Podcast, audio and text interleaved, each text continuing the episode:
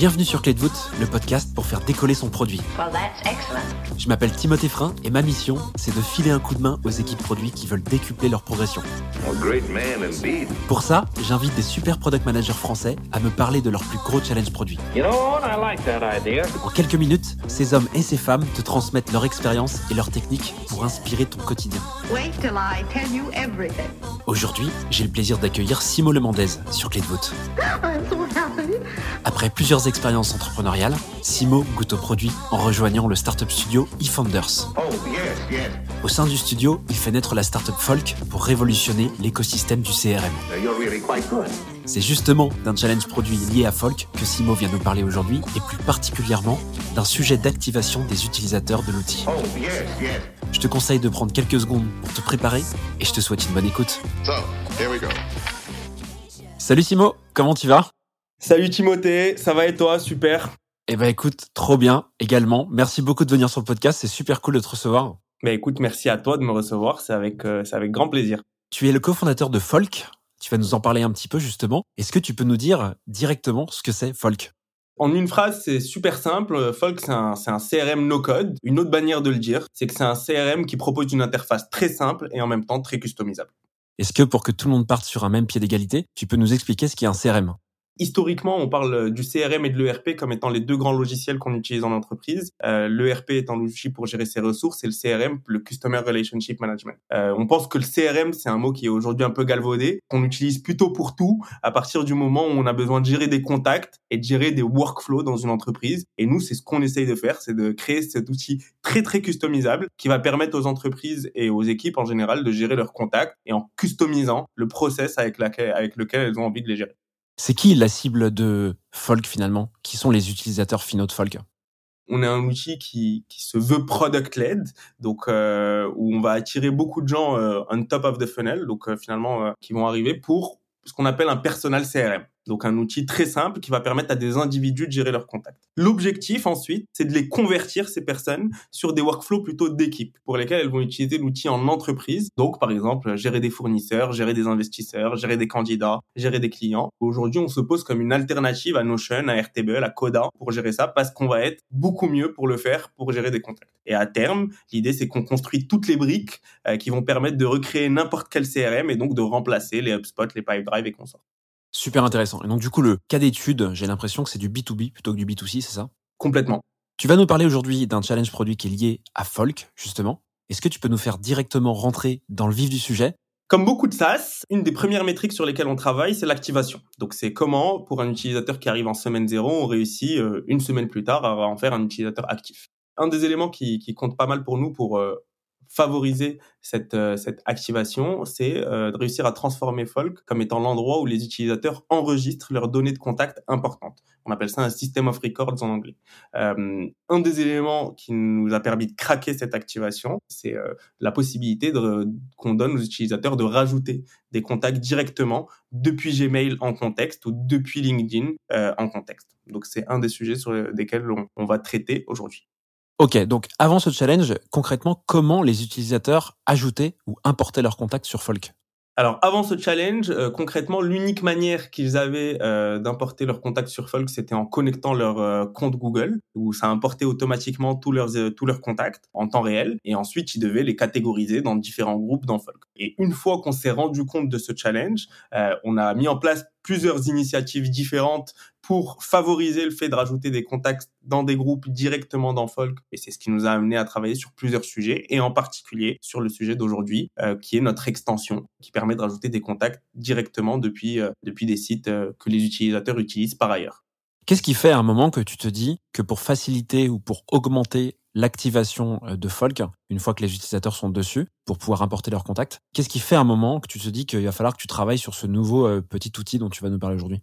Alors plusieurs choses. Euh, la première, c'est qu'on essaye autant que, possible d'être très proche de nos utilisateurs. On fait beaucoup de user research, que ça soit pendant des sessions d'onboarding, que ça soit des sessions euh, thématiques euh, sur euh, certains sujets, que ça soit simplement euh, faire des replays de sessions pour comprendre la manière avec laquelle les utilisateurs utilisent le produit. À cela s'ajoute le fait que euh, on suit, euh, comme beaucoup d'équipes, euh, les analytics et on s'est rendu compte qu'on avait un drop finalement de la semaine 0 à la semaine 1. Donc on a essayé de comprendre ce qui se passait et finalement on a eu un contre-exemple assez intéressant. On s'est rendu compte que sur les équipes pour lesquelles on importait des fichiers CSV euh, dans des groupes et donc qui étaient de la donnée déjà formatée, euh, bah, ces équipes avaient un, une activation qui était bien meilleure que les autres et donc on a fait le chemin inverse en se disant que comment faire en sorte de mettre la plupart des utilisateurs dans cette même situation. Ok, il faut rendre le fait euh, de rajouter des contacts dans des groupes très très simple et pour ça il y a plusieurs manières qu'on voit. Et, en, et, pour les solutions on a creusé ça avec nos utilisateurs pour essayer de comprendre les pistes qu'on qu avait envie de creuser.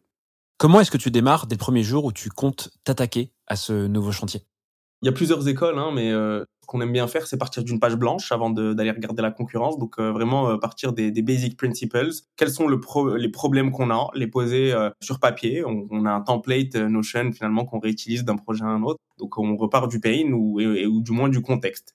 ce pain et ce contexte, on vient ensuite les alimenter avec les différents feedbacks utilisateurs qu'on a eu, avec les les différentes sessions qu'on peut replay et qu'on peut attacher à la note Notion pour avoir un contexte vraiment assez le plus exhaustif possible. À partir de là, euh, on, commence à avoir une intuition de solution et donc on va aller regarder ce que fait la concurrence. Euh, et en fonction de la typologie de projet, la concurrence va être différente. Tu as vu combien d'utilisateurs en fait euh, lorsque tu as détecté euh, ce problème et qu'est-ce qui ressortait comme wording peut-être euh, durant ces entretiens?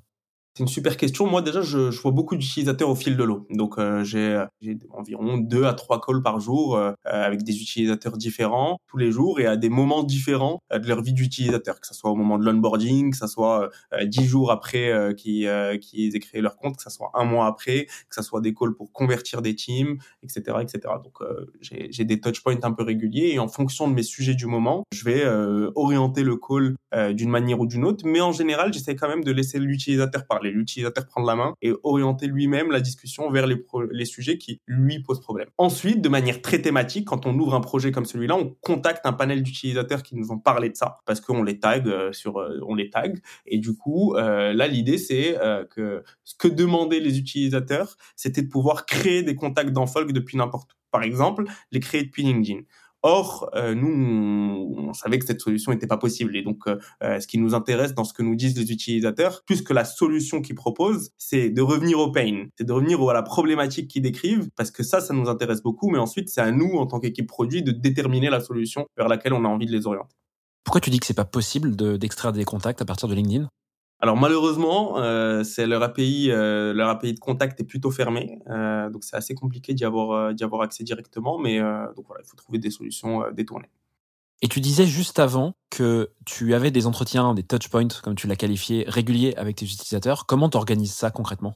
On veut pas que ça soit un effort à faire chaque semaine de devoir se dire je vais organiser euh, des, des, des, sessions avec mes utilisateurs. Donc on a plusieurs mails qui partent automatiques en fonction d'un certain nombre de critères. On utilise Intercom pour ça. Euh, et les critères peuvent être euh, l'usage, le use case de la personne, le nombre de sessions. Euh, c'est très affiné de telle sorte à ce que l'email soit très personnalisé. Et euh, en général, les gens sont très partants pour faire une session d'une quinzaine, vingtaine de minutes avec nous, donner un coup de main et finalement avoir un peu d'ownership dans la construction de ce produit. Et donc là, tu dis que tu les laisses parler, ces gens-là, quand ils ne sont pas contactés pour un sujet spécifique. Comment tu ouvres la discussion? Tu as un script qui est déjà fait ou vraiment tu vas en mode euh, c'est euh, free, quoi euh, Ils parlent de, de ce dont ils veulent. Est-ce qu'il y a une question de départ, en fait, quand tu prends cet échange?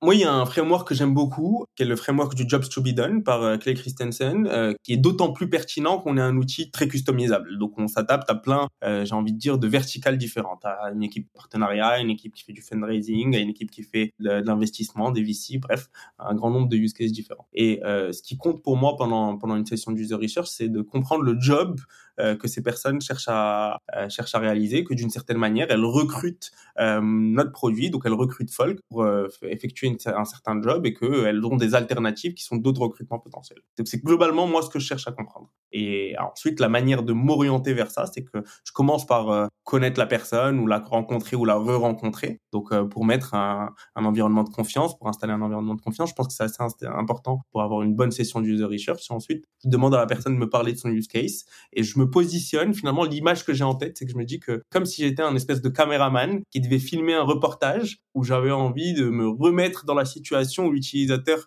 utilise le produit, comprendre dans quel état d'esprit il est, qu'est-ce qui a fait qu'il a été amené à aller sur ce produit, pourquoi il l'a ouvert, comment ça se fait qu'il y a pensé, qu'est-ce qu'il aurait pu faire comme alternative, voilà. C'est ce que j'ai envie de recréer, c'est ce côté, je suis un caméraman et je suis censé pouvoir recréer un reportage du moment où l'utilisateur euh, utilise mon produit. C'est super intéressant ce que tu dis sur les, les jobs Sweden. Donc, par persona, tu définis un job euh, à chaque fois, si je comprends bien. Je pense que tu commences à bien connaître les jobs de chacun, euh, puisque tu as différents personas qui sont arrêtés. Et donc, il n'y a pas vraiment de question d'entrée. De ce que je comprends, c'est que tu vas visualiser un peu ce qu'il fait. Tu lui demandes de mettre l'écran, j'imagine? Ouais, complètement.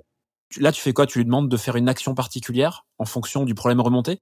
Je vous demande d'abord de m'expliquer son, use case. Donc, euh, par exemple, ça va être, euh, moi, je dois gérer 100 euh, partenaires parce que je travaille dans une boîte B2B dont, le go dont la go-to-market repose sur le fait de closer des partenariats. On est trois dans l'équipe, euh, euh, on travaille de manière collaborative. Ce qu'on utilisait auparavant, c'était Excel et Google Sheet. Les points de friction que j'ai rencontrés sur euh, ces outils, c'est que c'était pas connecté, par exemple, à mes emails, à mes sources de communication. J'ai besoin de commencer à comprendre le contexte, qu'est-ce qu'ils utilisaient par ailleurs, quelle était l'alternative et qu'est-ce qui l'a amené finalement à Setup Folk. Ensuite, à partir de là, moi, ce que je, ce que je veux comprendre, c'est deux choses. C'est un, quel est le workflow avec lequel l'utilisateur utilise l'outil au quotidien, comment il le setup, et dans ce workflow-là, quels sont les points qui euh, facilitent sa routine de productivité et quels sont encore ces gros points de friction qui pourraient rendre l'utilisation du produit dix fois meilleure pour lui? La dernière question que j'aurais sur cette partie exploration avant qu'on descende sur le benchmark, c'est tu parlais tout à l'heure de du fait que tu visualisais les, les moments de drop euh, sur tes analytics pour cette partie de research et d'exploration, donc cette discovery globalement. Est-ce que tu vas contacter les utilisateurs qui drop justement, ou est-ce que finalement tu prends un échantillon des utilisateurs qui sont à la fois des gens qui drop, mais aussi des gens qui ne drop pas? Ce que j'aime bien faire, c'est en effet contacter les deux, mais les contacter avec des séquences de mails différentes, comme euh, de telle sorte à ce que pendant ma, ma session d'user research, je sois conscient euh, du contexte et, euh, et en favorisant en effet les gens qui ne dropent pas, parce qu'on a envie de comprendre eux qu'est-ce qui les a rendus successful. C'est un peu la méthode, le framework superhuman, entre guillemets, tu surinvestis sur bah, ceux qui réussissent plutôt que d'essayer d'être moyen partout quoi et donc c'est un peu ça que je fais même si euh, dans la réalité des choses c'est aussi très intéressant de par exemple certaines sessions de comprendre pourquoi les gens ont drop parce qu'ils ont une friction. Parfois, ça peut être quelque chose qu'on peut régler assez simplement.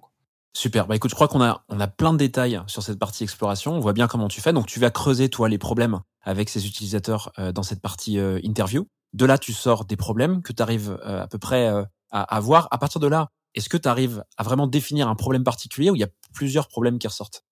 En général, il y a plusieurs problèmes qui ressortent et qu'on vient euh, qu'on vient essayer de rattacher à des problèmes plus plus larges ou à des ce que nous on appelle des projets plus larges. Différents utilisateurs vont euh, vont toucher du bout du doigt euh, ce projet de avec des angles différents et nous ce qu'on veut quand on lance un projet, c'est avoir bah, tout l'éventail des, des retours qui ont été faits sur sur sur ce sujet, sur ce problème, sur ce pain utilisateur par différentes personnes. Je te laisse dans ce cas basculer sur cette partie de benchmark que tu avais bien commencé. Qu'est-ce que tu fais du coup sur, euh, ce volet de benchmark? Ce qu'on essaye de faire, c'est déjà commencer par clarifier la solution euh, vers laquelle on a envie de s'orienter pour savoir quel est euh l'écosystème d'outils qu'il va falloir aller regarder parce que assez naturellement, euh, on peut euh, évidemment aller s'inspirer des CRM traditionnels. Ce qu'on veut, c'est faire différent, euh, donc on a, on a plutôt envie de les réinventer. Et du coup, on s'inspire plutôt des outils qui nous nous inspirent, à savoir ces nouveaux outils de productivité comme Figma, comme Notion, comme comme Linear, comme Recast. On a des flows utilisateurs qui vont finalement être différents, mais où on va euh, s'inspirer notamment de l'UX, on va s'inspirer euh, de la manière avec laquelle ils amènent un problème, de la manière avec laquelle ils rendent euh, l'expérience plus plus lisible. C'est vrai que souvent on n'a pas on n'a pas de benchmark direct sur les fonctionnalités qu'on cherche à implémenter parce que on cherche à créer une nouvelle catégorie de produits, mais du coup on s'inspire plus d'une philosophie produit plutôt que de la manière avec laquelle une fonctionnalité de manière très précise a été implémentée. Quelle forme ça prend, ce, benchmark? Tu, tu prends des captures que tu documentes sur euh, cette page Notion du départ? Comment tu vois euh, les choses? C'est exactement ça. On prend des captures ou des petits looms. On aime bien un loom parce que ça permet de finalement un, un, un outil. C'est c'est pas statique, c'est dynamique et on le vit selon un certain flow. Donc euh, on trouve que loom c'est assez bien pour pour représenter ça, pour représenter le flow du début à la fin et comment on arrive sur cet écran, quelles sont les transitions, en parlant de ça, moi, il y a une... Scott Belsky, qui est un de nos investisseurs, qui est le, qui est le créateur de, de Behance, qui l'a vendu à Adobe et aujourd'hui est CPO d'Adobe, dit souvent que pour bien faire un benchmark, une des choses importantes, c'est pas simplement à quoi ressemble l'outil de manière statique, mais c'est où est-ce qu'on était, comment j'en suis arrivé là, et qu'est-ce que je dois faire ensuite. Où est-ce qu'on était sur le screen d'avant, qu'est-ce qui nous a amené à arriver sur ce screen, comment comprendre ce que je dois faire sur ce screen ensuite. Et c'est un peu à ces trois questions qu'on essaie de, qu'on essaie de répondre en permanence quand on fait notre benchmark et de la même manière quand on construit nos screens. Sorti de ce benchmark, vous avez des inspirations, un peu comme un mood board euh, pour pouvoir exécuter la suite et aussi pour pouvoir un peu euh, enrichir la partie design. Qu'est-ce que tu fais ensuite? C'est quoi la prochaine étape?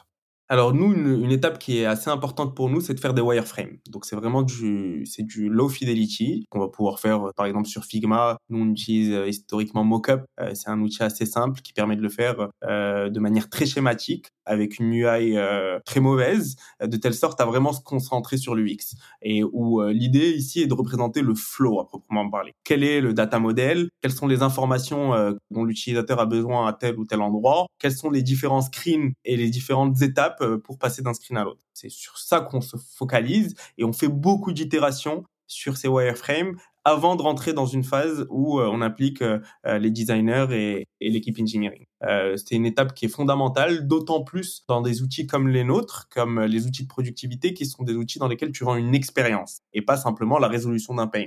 Euh, nous, nos utilisateurs, ils passent des heures sur notre produit tous les jours, d'où le fait que ça soit extrêmement important de travailler sur les flows du X tout autant que sur la résolution d'un pain à proprement parler. Donc là, on parle déjà de propositions de solutions via ces wireframes dont tu parles. Comment est-ce que tu passes des grands ensembles de problèmes dont on a parlé tout à l'heure, qui étaient issus de ta user research, à ces maquettes finalement. Comment vous avez conçu la solution? Entre le moment où euh, on, a posé le contexte et un contexte qui est très fort avec une euh, qui est très enrichi par euh, beaucoup d'éléments différents de user research, des vidéos, des recordings, des sessions de feedback écrites, etc. Et où on a posé la concurrence, on a posé finalement ce qu'on voyait comme benchmark concurrentiel. on commence à avoir une intuition de solution. Cette intuition de solution, ensuite, on la formalise par des bullet points qui sont, si on veut, le, le, le, les futurs noms de nos user stories.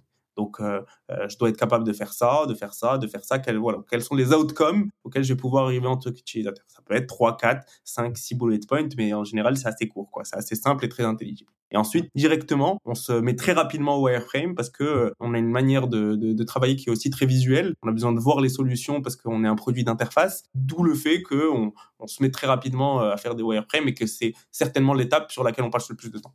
Et avant les wireframes, ces solutions, elles émergent de quoi? De discussions avec ton cofondateur, avec d'autres personnes de l'équipe, c'est ça? Exactement, c'est exactement ça. Donc en gros, le flow, si je comprends bien, c'est recherche utilisateur, détection du problème, vous agrandissez un petit peu le problème pour faire un problème plus global. Ensuite, vous discutez, donc vous brainstormez beaucoup, vous enrichissez, euh, vous enrichissez pardon vos pensées avec euh, vos benchmarks utilisateurs pour commencer à réfléchir un peu au flow, et ensuite vous allez commencer à mettre ça sur maquette très vite. C'est ça? C'est exactement ça. Il y a une étape qui est, euh, qui est un peu en dehors, mais qui est l'idée de la priorisation des projets. On les priorise les uns par rapport aux autres. Nous, on dit souvent qu'on a très peu de choses qui comptent chez Folk. La première, c'est le focus. On a envie d'être sur peu de choses à la fois, et, mais ces choses-là, essayer de les faire bien. La deuxième, c'est la priorisation. Donc, euh, comme on bosse sur peu de choses à la fois, faut être sûr de travailler sur les bons sujets. Donc, il y a un énorme sujet de priorisation. On n'est jamais sûr, mais en tout cas, de le faire autant que faire se peut. Et le troisième, c'est le, c'est le rythme, ce qu'on appelle la cadence chez nous. Donc, euh, faire en sorte de d'enchaîner ces projets euh, avec une certaine rythme, un certain rythme, une certaine cadence, parce que finalement, on pense que l'équipe qui a le plus de chances de réussir, c'est celle qui a le, la meilleure célérité pour tester euh, différentes choses et finalement trouver ce qui marche. Une fois que vous avez réalisé ces wireframes, qu'est-ce que tu en fais et comment tu fais pour basculer vers finalement bah, la version finale de ce nouveau produit? C'est une super question. Euh, à ce moment-là, on essaie de mettre dans la boucle euh, les ingénieurs et les, et les, designers et on essaie de, de, de, de s'orienter vers une maquette high fidelity. Figma permet de faire des prototypes où, on se met dans la place d'un utilisateur, on peut cliquer et voir ce qui se passerait à, euh, en fonction du clic et avoir des flows vraiment complets et complexes. Euh, ça marche super bien et ça permet un peu de dérisquer avant de lancer une fonctionnalité. On commence jamais un projet avant d'avoir une maquette, avant d'avoir une maquette complètement finalisée. Ensuite, on a un certain nombre euh, d'autres éléments qu'on qu fait en sorte d'intégrer euh, dans la note avant de lancer un projet. Par exemple, un plan de tracking. Euh, on utilise Segment et on n'ouvre aucun projet euh, s'il n'y a pas un plan de tracking qui est associé. Par exemple, s'assurer d'avoir tous les empty states. Voilà, on a une grande checklist et on s'assure de passer sur toute cette checklist avant de considérer qu'un projet est prêt à être lancé. Qu'est-ce que tu veux dire par empty state bah, par exemple, si je si on a une nouvelle vue, euh, on prévoit souvent le cas où cette vue est bien remplie avec toutes les bonnes informations. Qu'est-ce qui se passe dans le cas où il y a aucune information euh, et que l'utilisateur arrive sur cette vue? C'est le type de edge case qu'on veut être sûr d'avoir tout le temps prévu. Et tout ça, tu prends ça en note sur euh, cette fameuse page Notion encore euh, pour euh, pouvoir euh, être exhaustif sur tous ces détails? Complètement. Nous, on a, un, on a un template sur lequel on repasse tout le temps, qui est tout le temps identique et qu'on alimente le template en fonction des, des learnings qu'on peut avoir. Et une fois cette note complètement finalisée, euh, c'est là qu'on lit cette note à un projet sur Linear que les ingénieurs vont pouvoir challenger, découper et intégrer euh, dans nos cycles de développement. À quoi ça ressemble finalement cette solution? Euh, Du coup, peut-être que tu peux nous en parler? Cette solution, on l'a intégrée dans une vision un tout petit peu plus large. On l'appelle Folkix et l'idée, c'est euh, que euh, on pense que nos utilisateurs ne doivent pas être limités à l'application Folk pour travailler dans Folk. Finalement, que ta productivité euh, ne s'arrête pas sur ton browser et que tu dois être capable en tant qu'utilisateur de travailler sur les outils que tu utilises, en l'occurrence Folk, depuis les autres outils que tu utilises déjà. Ça tient aussi au fait que bah, nous, notre matière première de base, c'est le contact, et le contact, c'est par essence un objet multi-channel, quoi. Que bah, je vais interagir avec mes contacts sur euh, mes outils de mail, euh, sur mon calendrier, sur bah, mes outils de vidéoconferencing comme Zoom, sur LinkedIn, etc., etc. Donc, ce qu'on a voulu faire, c'est donner cette possibilité à nos utilisateurs, depuis LinkedIn, par exemple, bah, de synchroniser un contact sur LinkedIn directement avec Folk en rajoutant ses bonnes informations, en rajoutant un commentaire, euh, le ch- changer son statut euh, sur un pipeline, etc. Donc ça, c'est un premier élément. Deuxième élément de cette solution, c'est euh, qu'on permet de le faire sur un contact, mais aussi sur une liste de contacts depuis LinkedIn. Par exemple, si je fais une recherche pour euh, la liste des meilleurs investisseurs crypto, je vais pouvoir tous les rajouter dans Folk et ensuite les gérer euh, dans mon pipeline d'investisseurs, potentiellement leur envoyer un message depuis Folk, etc., etc. Ça, c'est une première euh, famille de solutions donc sur LinkedIn. On a une deuxième famille qui est sur euh, sur euh, sur Gmail. Aujourd'hui, moi, depuis n'importe quel échange Gmail avec un avec une personne que je connais, je vais pouvoir mettre à jour l'information de cette personne directement dans Folk. Par exemple, j'interagis avec un investisseur, il me dit que finalement il est in, et ben je vais pouvoir changer son statut directement depuis mon extension et le mettre à jour. Cette vision euh, qu'on a commencé depuis euh, depuis LinkedIn et Gmail, c'est une vision finalement qui qu'on va élargir de manière plus large parce qu'on pense euh, que ça a beaucoup de sens pour des utilisateurs de pouvoir travailler sur Folk, sur leur CRM depuis les outils qu'ils utilisent déjà, qu'ils utilisent déjà, pardon, sans switcher de contexte. Est-ce que toi, tu pourrais nous faire un petit avant-après Du coup, donc avant la solution et après, en revenant très rapidement sur euh, ce que tu viens de nous exprimer?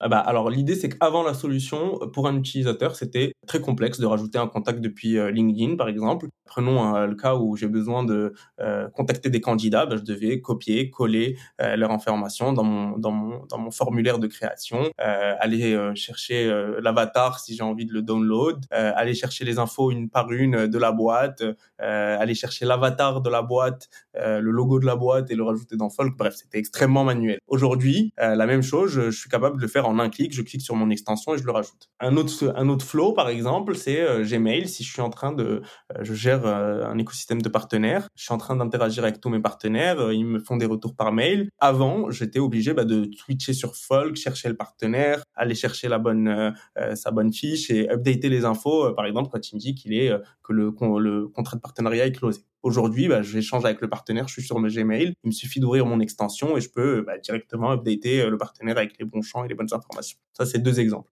Trop bien. Eh ben, écoute, merci beaucoup pour tout ça. Tu nous as dit au début de ce challenge que votre problème, c'était finalement un drop d'utilisateurs. C'est quoi les résultats euh, après tout ça, après tout ce travail, euh, au niveau de peut-être de vos données? Je sais pas si tu peux nous en communiquer. Parmi les utilisateurs qui l'utilisent aujourd'hui, ils ont un taux d'activation qui est 20% supérieur par rapport à l'état initial dans lequel on était euh, avant de sortir cette fonctionnalité, entre la semaine 0 et la semaine 1. Trop bien. Eh ben écoute, merci beaucoup Simo pour euh, tous tes conseils et tous ces détails. C'était super intéressant. Je te propose qu'on passe aux deux dernières questions du podcast, si ça te va. Est-ce que tu as retenu une leçon de ce challenge produit spécifique? Certainement. Euh, la première étant que parfois il faut, faut, faut s'orienter euh, non pas vers ce que nous demandent les utilisateurs, mais essayer d'y lire en filigrane euh, le problème auquel ils sont confrontés. Moi, ce qu'on nous demandait, c'était une intégration LinkedIn, sachant que c'est pas possible. Et en réalité, en creusant, ce dont on s'est rendu compte, c'est que les utilisateurs avaient besoin de récupérer la donnée qu'ils avaient sur LinkedIn à certains moments et euh, de pouvoir l'updater depuis LinkedIn sans faire des allers-retours euh, incessants. Je pense que c'est toujours un prisme qu'on garde euh, pendant nos sessions du user research. On est très très attentif à ce que nous disent les utilisateurs, mais tout particulièrement à leurs problèmes et peut-être un peu moins aux solutions qu'ils proposent. Ah, c'est un super exemple. C'est pas toujours simple d'expliquer ce, ce, ce mécanisme en produit, euh, le fait de, de parler, euh, de penser problème et pas solution. Mais là, tu l'as vraiment bien exprimé. C'est trop cool. Et pour finir, est-ce que tu as une ressource clé à nous partager? Alors moi j'aime beaucoup le beaucoup le blog de Lenny Rachitsky euh, qui publie souvent des articles thématiques sur certains sujets. Je trouve que c'est une très bonne ressource pour s'informer sur du produit et, et, en particulier où il fait souvent des comparatifs. donc je trouve ça assez utile. C'est incroyable, il fait unanimité. Hein. Plus j'ai d'invités sur le podcast, plus j'en entends parler de Lenny, c'est assez hallucinant. Mais bravo à lui encore une fois, c'est vraiment dingue ce contenu que je conseille vivement à tout le monde aussi euh, de dérouler et de d'emmagasiner, parce qu'il y a vraiment de quoi euh, se nourrir. Merci beaucoup Simo pour euh, ta venue sur le podcast, c'était vraiment cool de t'avoir. J'espère qu'on aura l'occasion de, reparler de folk. Il y a encore plein d'autres challenges à arriver à mon avis. Et puis je te souhaite euh, une superbe fin de journée. À très vite. Merci Timothée, c'était un plaisir et super d'avoir pu euh, échanger à nouveau. Quoi. Carrément. À bientôt. Salut. À bientôt. Ciao, ciao. Voilà, cet épisode avec Simo est terminé. J'espère que ça t'a plu et surtout que tu as appris quelque chose que tu vas pouvoir réutiliser dans ton quotidien.